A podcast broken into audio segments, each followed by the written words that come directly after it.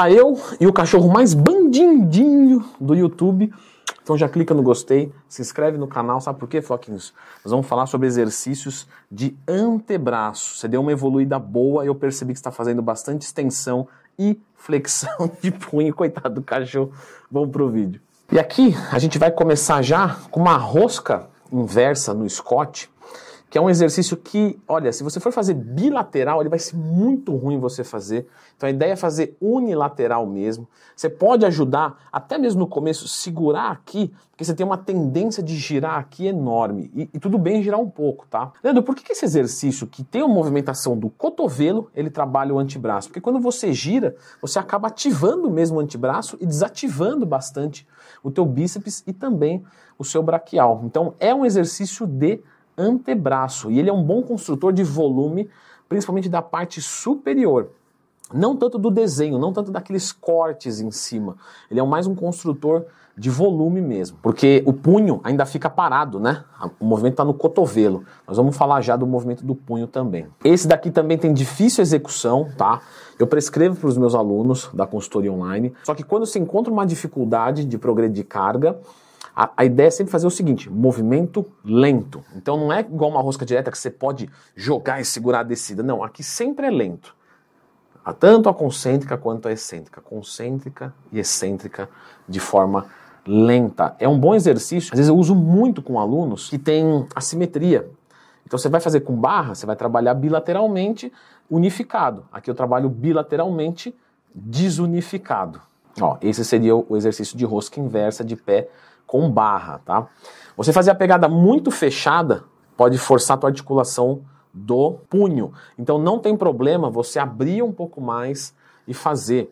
Algumas adaptações, pessoal, a gente acaba aplicando em cada corpo, né? Isso é bem normal. Tem gente que tem mais flexibilidade no punho, tem outros que tem menos. Quando você está trabalhando com uma carga baixa, por exemplo, um treino de RML, resistência muscular localizada, expliquei mais sobre ele lá no meu curso de como montar um treinamento do zero, e não só o treinamento, mas a periodização também. Tudo bem, agora você vai fazer um treinamento, você vai trabalhar às vezes com 6, 8 repetições de rosca inversa, então você pode abrir um pouco mais para ajudar. Então lembra, apesar do movimento ser do cotovelo, o que está trabalhando mais aqui é o antebraço. Agora aqui, nós temos muita coisa para falar, tá? Esse daqui, a flexão de punho, você trabalha muito essa parte mais de baixo aqui do seu antebraço, certo? Então ele é um bom construtor de volume dessa parte de baixo do antebraço. E percebe que ele está usando aqui com as mãos, é, ele está deixando a barra rolar para baixo e ele está usando mais das flexões de dedo.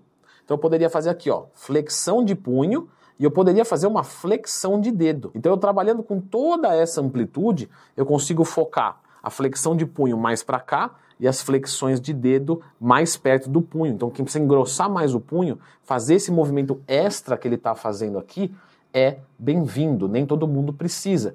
Quando você começa a fazer esses movimentos dos dedos, você compromete o uso da carga também. Então, se o seu foco é mais o antebraço, nessa parte de baixo, você vai fazer só o punho. Se você quer engrossar o punho também, aí você vai fazer a flexão do punho e a flexão dos teus dedos. É um excelente exercício. Coisa normal que acontece aqui. O pessoal pergunta muito na caixinha de perguntas do Instagram, que eu abro todo dia. Leandro, eu não consigo levantar a mesma carga na segunda série. É incrível. A primeira série eu faço um monte de repetição. A segunda parece que já a força acaba. É bem normal nesse exercício aqui, tá?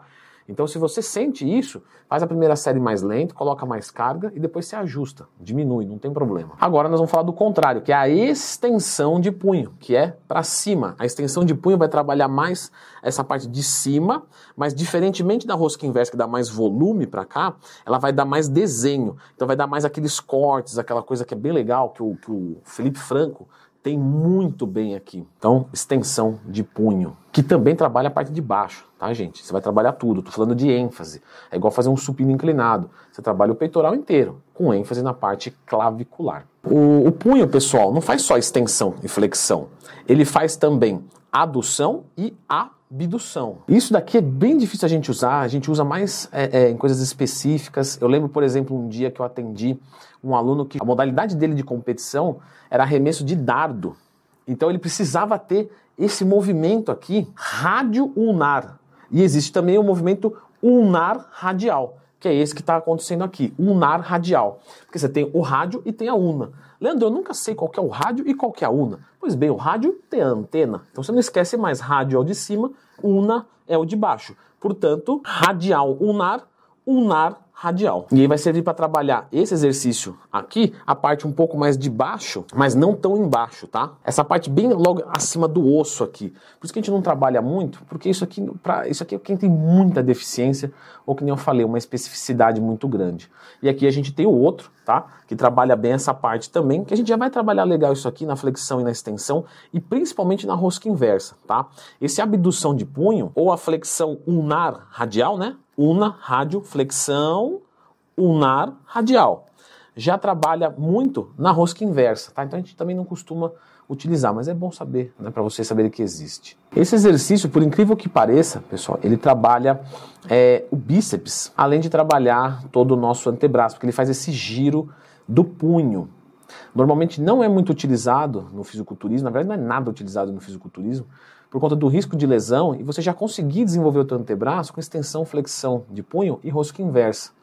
Mas fica mais um aí de curiosidade. Esse outro aqui é o contrário e ele vai trabalhar o pronador quadrado e o pronador redondo. Eu vou trazer uma imagem aqui para ficar mais fácil de ilustrar. Então esse daqui é o pronador quadrado, tá, pessoal? Que é bem próximo da mão aqui, na parte de cima, né, do punho. Para quem precisa engrossar o punho, esse exercício pode ser bem-vindo. E aqui mais para cima a gente tem o pronador redondo, que tem uma inserção proximal né, no, no epicôndilo medial do úmero e processo coronoide da ulna, que é mais aqui para baixo, né? E esse daqui é o pronador redondo, que aí aqui é mais próximo da ulna, né?